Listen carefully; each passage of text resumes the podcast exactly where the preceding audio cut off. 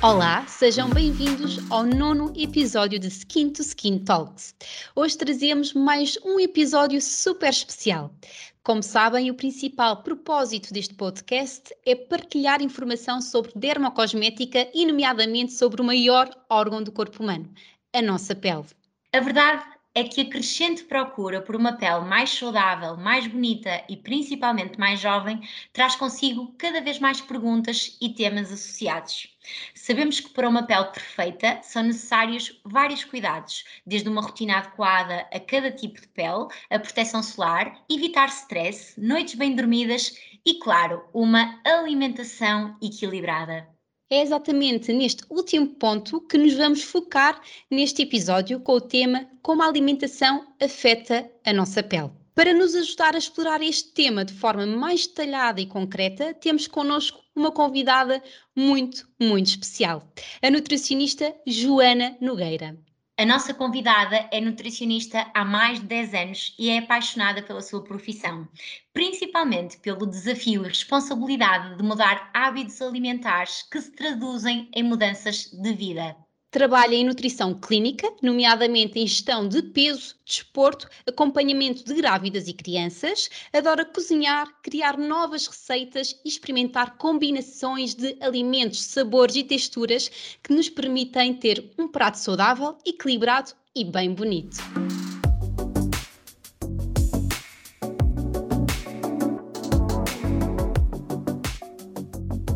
Bem-vinda ao nosso podcast, Joana. É um enorme prazer e uma honra contarmos com a tua presença e com todo o teu conhecimento neste episódio tão especial. Obrigada por teres aceito o nosso convite. Olá, Liliana. Olá, Sara. Eu é que agradeço. É um grande gosto estar aqui convosco. Espero estar à altura das, das vossas questões e, uh, e vamos a isso. Então, ótimo, então podemos avançar. Vamos aproveitar todo o teu conhecimento, Joana, para esclarecer os nossos ouvintes sobre as principais dúvidas e até alguns mitos que aparecem com muita frequência nesta relação da pele com a alimentação. A primeira questão que te queremos colocar é a seguinte: existe uma associação direta entre uma alimentação variada, equilibrada e uma pele saudável ou não?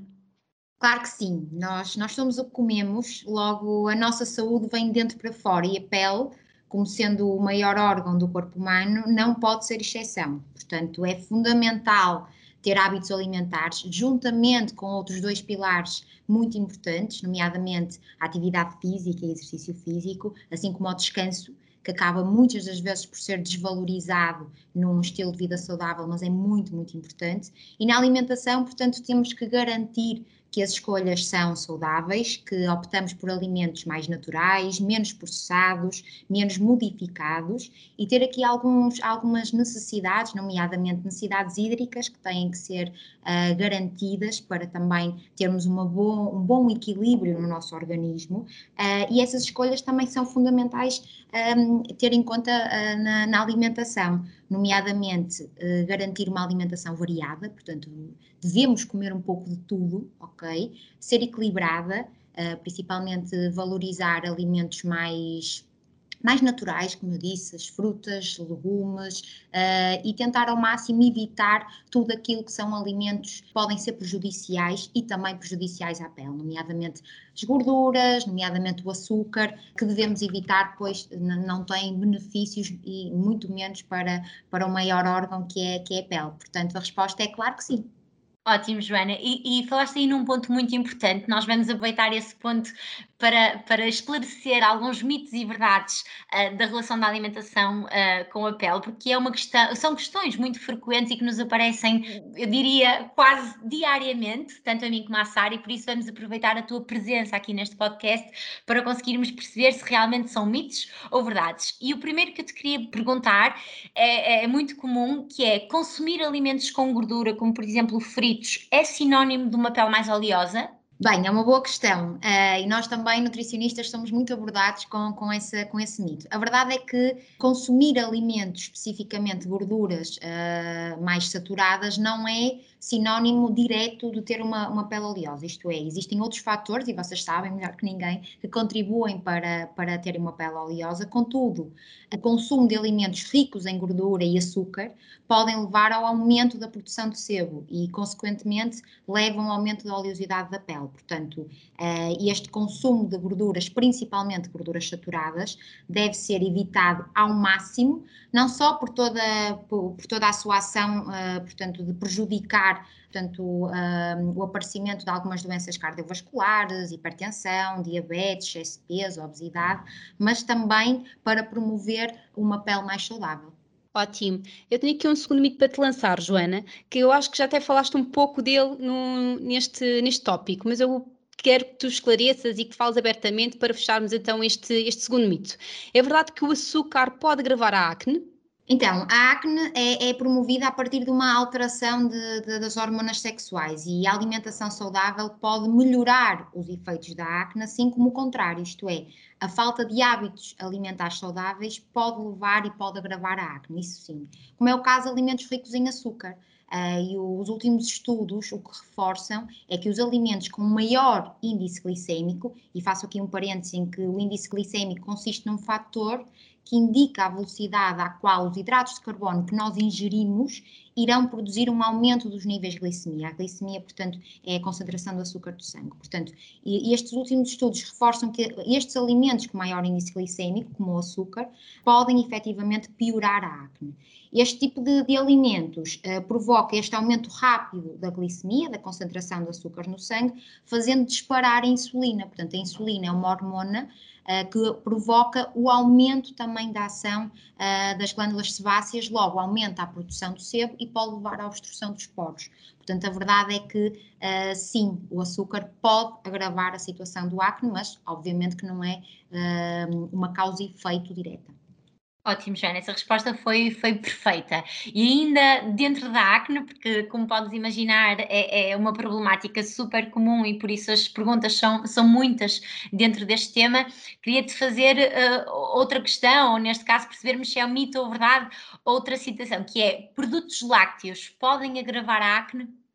Bem, essa questão é, é, muito famosa, digamos assim. Portanto, uh, embora existam em muitos, muitos estudos a tentar encontrar uma relação entre estes dois pontos, a verdade é que não está comprovada a relação direta entre a ingestão de laticínios e o aparecimento da acne. Contudo, e mais uma vez eu refiro que é muito importante nós olharmos para a pessoa como um todo, e cada caso é um caso, a individualidade é muito, muito importante. Existem muitos casos em que a redução ou a eliminação do consumo de alimentos lácteos leva a, exatamente a uma melhoria significativa da, da acne. Portanto, poderá ser sim uma medida a ser, a ser tomada.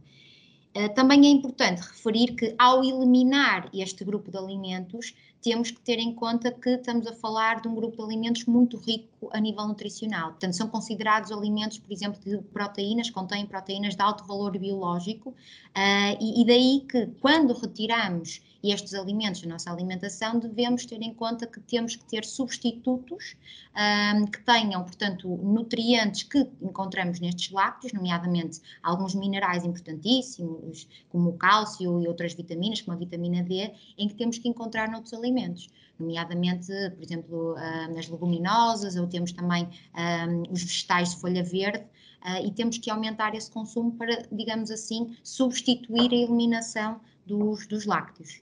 Excelente ponto. Uh, o equilíbrio é mesmo a, a chave e a base de, de, todo o sucesso. Para fechar este tema de mitos e verdades, vou lançar aqui um último, uma última questão para a Joana. É verdade que o chocolate preto pode trazer benefícios para a pele? Bem, a verdade é sim. Portanto, o chocolate preto, ao ser, ao ser chocolate preto, uh, portanto, significa que tem uma percentagem de cacau superior a, a, a, outros. E o que é certo é que o cacau é rico em antioxidantes. Os antioxidantes têm uma ação muito importante para neutralizar os radicais livres, que são aqui moléculas que fornecem, que promovem, portanto, o, o envelhecimento, assim como também uh, são ricos em ácidos gordos e flavonoides que permitem, portanto, melhorar toda a, a saúde da pele.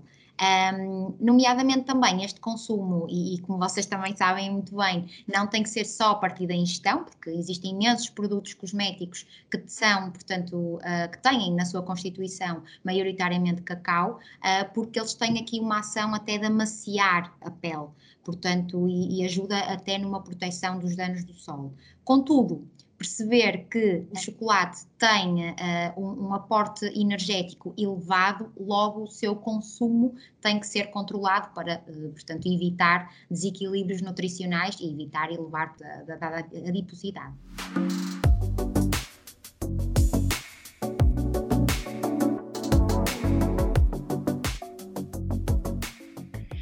Passando para a próxima questão, outra questão também uh, super importante. Joana, qual a relação da água com a nossa pele? É realmente fundamental ou não bebermos um litro e meio de água por dia?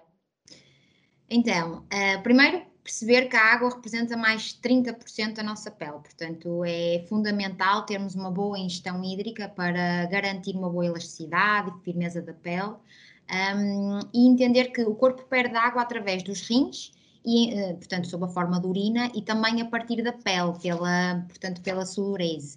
Uh, portanto, é muito importante nós garantirmos que temos uma boa hidratação, portanto, uma boa ingestão de água, para evitarmos aqui um desequilíbrio em relação àquilo que é a perda de, fluidos corporais. Um, é importante também perceber que a quantidade, portanto, esse litro e meio é muito estanque, varia sempre de pessoa para pessoa, varia também com alguns fatores, nomeadamente a idade. À medida que a idade vai passando, vamos tendo maior tendência para a desidratação, portanto, o aumento da ingestão de água é importante. Uh, outros fatores, nomeadamente a atividade física, um, a dieta, portanto, se temos já na alimentação, se já garantimos uma, portanto, uma ingestão de alimentos ricos em água suficiente para ter que diminuir a ingestão atra através só de água, portanto, beber água, e as condições meteorológicas também, assim como outros fatores. Portanto, a relação da água com a pele tem que ser uh, uma relação muito, muito, muito saudável, porque uh, a água é fundamental para, para uma boa pele. Excelente, então não há desculpa, temos mesmo que beber água diariamente e na quantidade correta. Ótimo. Aqui passando para outra questão, então, muito importante. É verdade que consumir frutos vermelhos como mirtilos, amoras e morangos ajuda a prevenir o envelhecimento cutâneo? E porquê? A, a, resposta é sim, sem dúvida. Portanto, os frutos vermelhos são ricos em antioxidantes, ainda hoje já, já, já, falamos sobre eles. Portanto, os antioxidantes ajudam a neutralizar os radicais livres, que são formados naturalmente pelo metabolismo humano, um, mas que também são influenciados, portanto, este aumento pode ser influenciado por alguns fatores, nomeadamente a poluição do ar, o tabagismo, a exposição à radiação, o, portanto, o consumo de álcool e a, a falta de exercício físico físico e, um, e, e, isto, portanto, pode levar ao aumento de radicais livres. Portanto, nós precisamos de ter e de ingerir alimentos ricos nestes antioxidantes, um, nomeadamente alguns uh, muito conhecidos, nomeadamente a vitamina C, a vitamina E, uh, entre, entre outros. Portanto, estes alimentos ricos em antioxidantes levam efetivamente a neutralizar estes radicais livres que prejudicam, nomeadamente, uh, aqui ou que promovem o envelhecimento da pele. Por isso, onde é que encontramos principalmente aqui nos, nos frutos vermelhos, um, temos, portanto, nos mirtilos, temos nas amoras, temos no, nos morangos, e é fundamental este consumo, principalmente nesta altura, que é, que é a altura deles, é muito importante também garantir a sazonalidade, uh, para também, portanto, melhorar a nossa pele. Perfeito. Uh, e outra questão, Joana, também, também aqui uma questão que eu acho que estamos uh, precisamente na altura em que as pessoas mais se preocupam com, com esta questão, que é a alimentação também ajuda a potenciar o bronzeado da pele? Se sim, como é que podemos então potenciar este bronzeado da pele? Com que alimentos é que podemos fazer uh, este, este aumento do bronzeado? Bem, sem dúvida, portanto, aqui a alimentação está presente em tudo. É, portanto, mais uma vez eu digo que nós somos o que comemos e é importante ter isto, ter isto muito, muito ciente. Uh, neste caso, existem alguns alimentos como a cenoura, a abóbora, uh, o alface, que são ricos em beta-caroteno. Portanto, o beta-caroteno uh, é, ajuda na formação da melanina, que é o pigmento presente na pele que permite obter um bronzeado mais acentuado e mais prolongado. E, e, também, atenção que este, este, este beta-caroteno são também antioxidantes uh, e que evitam também o envelhecimento da pele, a secura da pele. Portanto, ao consumirmos, e não só na altura de praia, portanto, o objetivo é cons este consumo ser o ano todo, vai levar a, uh, portanto, a permitir que, que, que tenhamos um bronzeado, para além de mais bonito, mais intenso e seja mais fácil a produção e a estimulação da melanina. Excelente. Joana, tu um, durante o podcast lançaste aqui uma, uma, frase que eu adorei, que somos o que comemos, na verdade, uh, e por isso, como última questão, quero saber quais os ingredientes-chave para uma pele bonita e cuidada. Bem, um, eu, o mais importante, eu também já referi e volto aqui a frisar, é, é, promovermos e procurarmos um estilo de vida saudável. Portanto, a alimentação tem que ser equilibrada, deve ser variada, deve ser completa, uh, mas assim também como é muito importante nos mexermos. Portanto, fugir do sedentarismo, aumentar o exercício físico e dormir bem e descansar bem. Por isso, estes três pilares são fundamentais. Eu acho que os ingredientes são estes. Dentro da alimentação, como eu falei, temos que promover aquilo que é uma alimentação equilibrada, portanto, podemos e devemos comer um pouco de tudo, mas em quantidades que sejam apropriadas. Uh, assim como também temos que uh, garantir que temos alguns alimentos e que vão melhorar e vão permitir que a nossa pele seja mais bonita. Nomeadamente, evitar tudo que sejam gorduras más, portanto, beneficiar gorduras boas. Quando dizemos gorduras boas, são gorduras poliinsaturadas, insaturadas. Falamos muito dos ácidos gordos uh, e nos peixes gordos, por exemplo, nos frutos oleaginosos, os alimentos ricos em antioxidantes, fundamental termos o seu consumo, ser um consumo diário, ok? Já falamos de alguns exemplos, uh, portanto, nesta nossa conversa. Água, fundamental. Uh, e muito importante também evitar uh, alimentos ricos em açúcar, o álcool, portanto, não quer dizer com isto que seja necessário uma eliminação, mas o equilíbrio é a chave. Portanto, eu acho que o mais importante é sempre uh, equilibrar e, e, e, perceber que a pele vai refletir aquilo também que é, que é o nosso equilíbrio, que é a, a nossa necessidade de continuar a sermos saudáveis. Ótimo, é isso mesmo, o equilíbrio. Uh, foi um episódio para, para refletirmos e a verdade é essa, um, por vezes encontrar o equilíbrio, o nosso equilíbrio é a chave, é a nossa solução. Aproveitamos mais uma vez para agradecer a excelente participação da nossa convidada, a nutricionista Joana Nogueira. Foi um prazer, Joana, e uma honra contarmos com todo o teu conhecimento e experiência neste episódio, por isso, muito, muito obrigada. Obrigada também da minha parte, Joana. Foi sem dúvida uma grande honra uh, termos-te no nosso podcast. Quem sabe numa próxima, numa próxima edição uh, ainda surjam mais perguntas para que possas uh, participar connosco novamente. Muito obrigada. Obrigada eu, gostei muito e espero, portanto, que seja, que seja uma experiência para repetir. Obrigada, meninas. Sem dúvida. E assim chegamos ao fim do nono episódio de Skin to Skin Talks. Não se esqueçam, podem acompanhar a nossa página de Instagram skintoskin.ca para mais informação e conteúdos sobre dermocosmética. Encontramos-nos no décimo episódio. Contamos consigo.